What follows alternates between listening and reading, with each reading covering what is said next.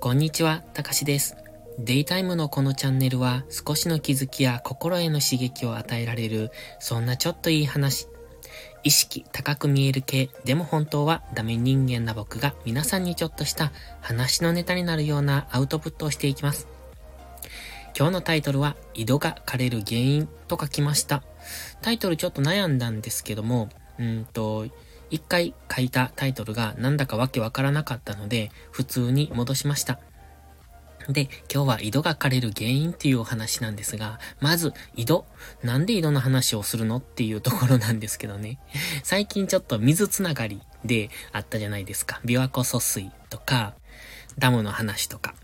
で、まあ水つながりで今回井戸なんですが、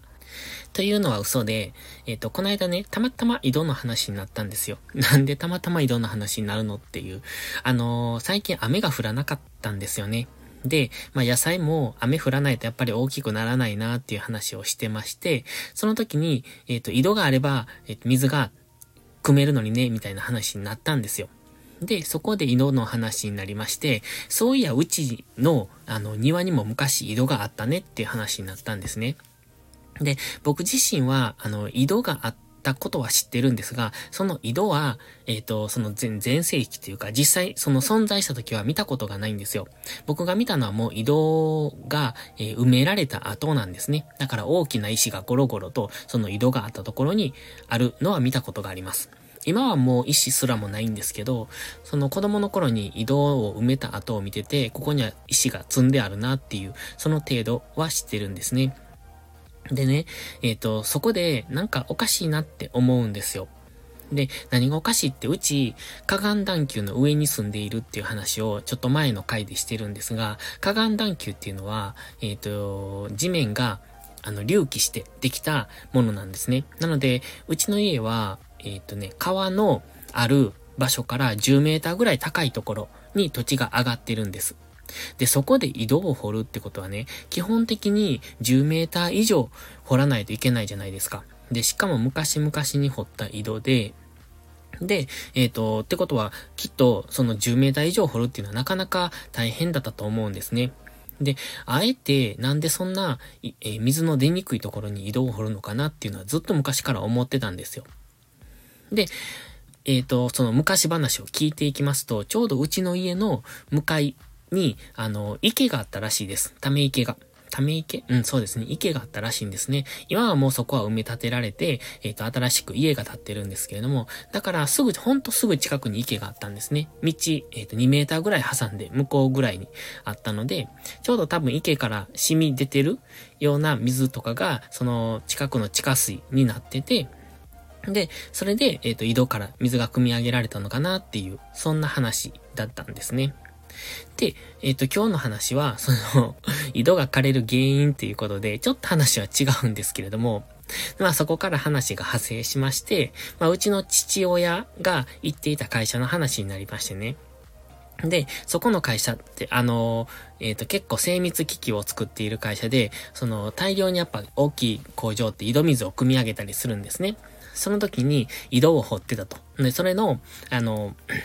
工事担当というか設計担当っていうか、そんなのをしてたらしいんです。で、その時の話になりまして、井戸水っていうのは、組み上げすぎると枯れてしまうんだっていうことを言ったんですよ。で、えっ、ー、と、枯れてしまうけど、でも、地下水っていうのは基本的に枯渇しない限り、その、どこかでこう、ね、えっ、ー、と、なくなってしまわない限り、流れてくるものじゃないですか。だから、吸い上げすぎても、あの、一時、一時的に枯れることはあっても、また、えっと、満たされるやんっていう話をしてたんですね。でも、そうじゃないんだっていうことを言われたんです。で、この話は僕、さっきまでね、調べてたんですよ。いろいろ井戸が枯れる原因っていうのを。だから、その父親の言った話がどこまで本当かっていうか、正しいかどうかがわかんないんですけども、まあその時の話をしようと思って今日これを撮ってるんですね。で、その時の話は、まあ、そもそも井戸っていうのは多分皆さんがイメージされてるような井戸じゃなくて、あの、パイプとかを埋めていくような井戸。だと思うんです。で、あの、多分皆さんがイメージされる井戸って、あの、何でしたっけ？お菊さんの井戸みたいな、ああいう井戸ですね。うちにあったのもそういう井戸なんですけど、そうじゃなくって、今は、あの、もっと細いパイプ、太いパイプなのかなそのパイプをボーリングでこう地面に埋めていくと。で、そのパイプの先の方には水が入ってくるように穴が開いているんですね。で、それを地面深く、えっ、ー、と、掘り下げていって、で、えっ、ー、と、井戸水が流れているところに当たれば、そこから、えー、水を吸い上げるっていう、そんな感じなんですよ。で、これってね、え、例えば、井戸水っていうのは、井戸水じゃない、地下、え地下水っていうのは、えっ、と、地面の下を流れてるじゃないですか。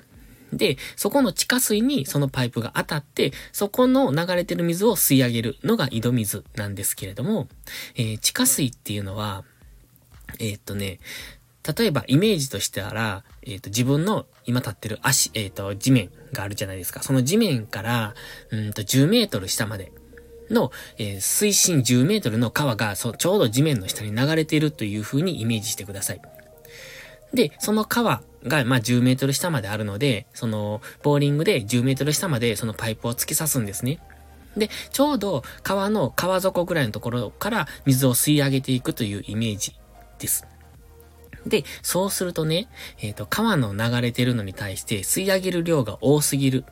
と、そこの川の水位が下がりますよね。で、えっ、ー、と、これ普通の川で考えるとイメージしにくいんですが、あの、地下水っていうのはすっごい流れるのがゆっくりなんですよ。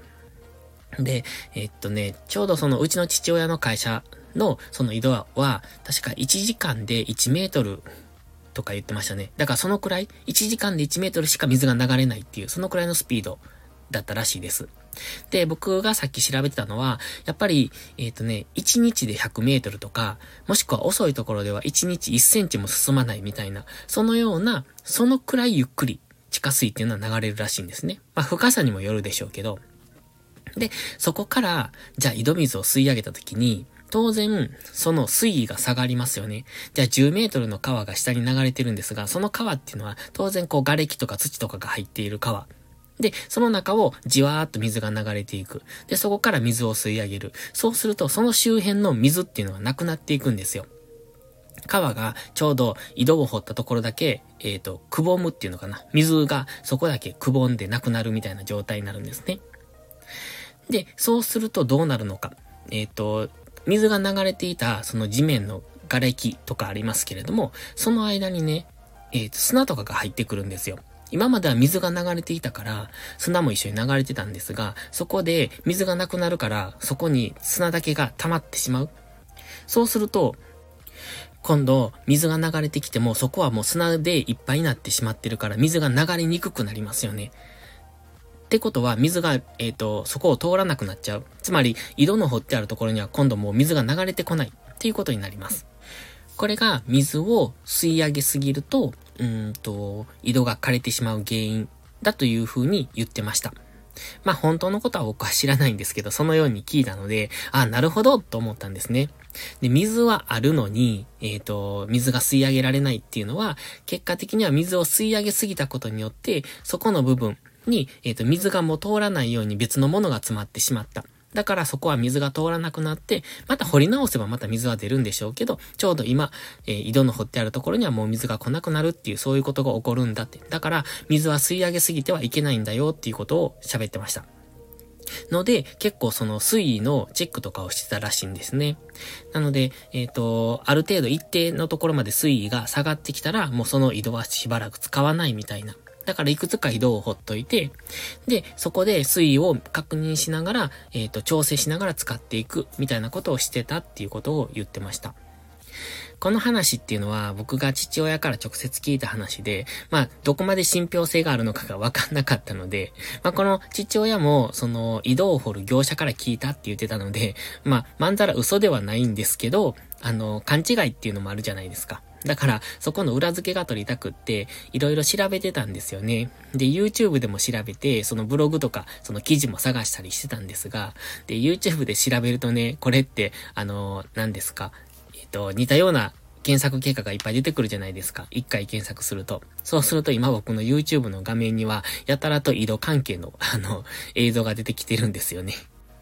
いかがでしたでしょうか？今回の話。えっ、ー、と、水つながりということで、井戸が枯れる原因をお話ししてみました。まあ、本当かどうかっていうのは、皆さんまたお調べいただければいいと思いますけれども、なかなか井戸ってね、ちょっとロマンがないですか？あの、井戸掘りたいなって思うんですよ。だから僕も、その昔家にあった井戸をもう一回、えっ、ー、と、再開できないのっていう話はしたことあるんですけど、もう今石で埋まってますし、まあそもそもそこは無理だなと。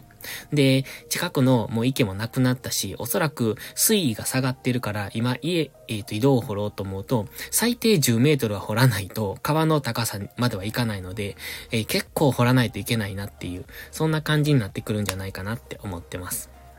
あ、それからもう一つ言い忘れてました。その井戸のね、水を、えー、汲み上げすぎると地盤沈下も起こりますよね。それはさっき言ったのの、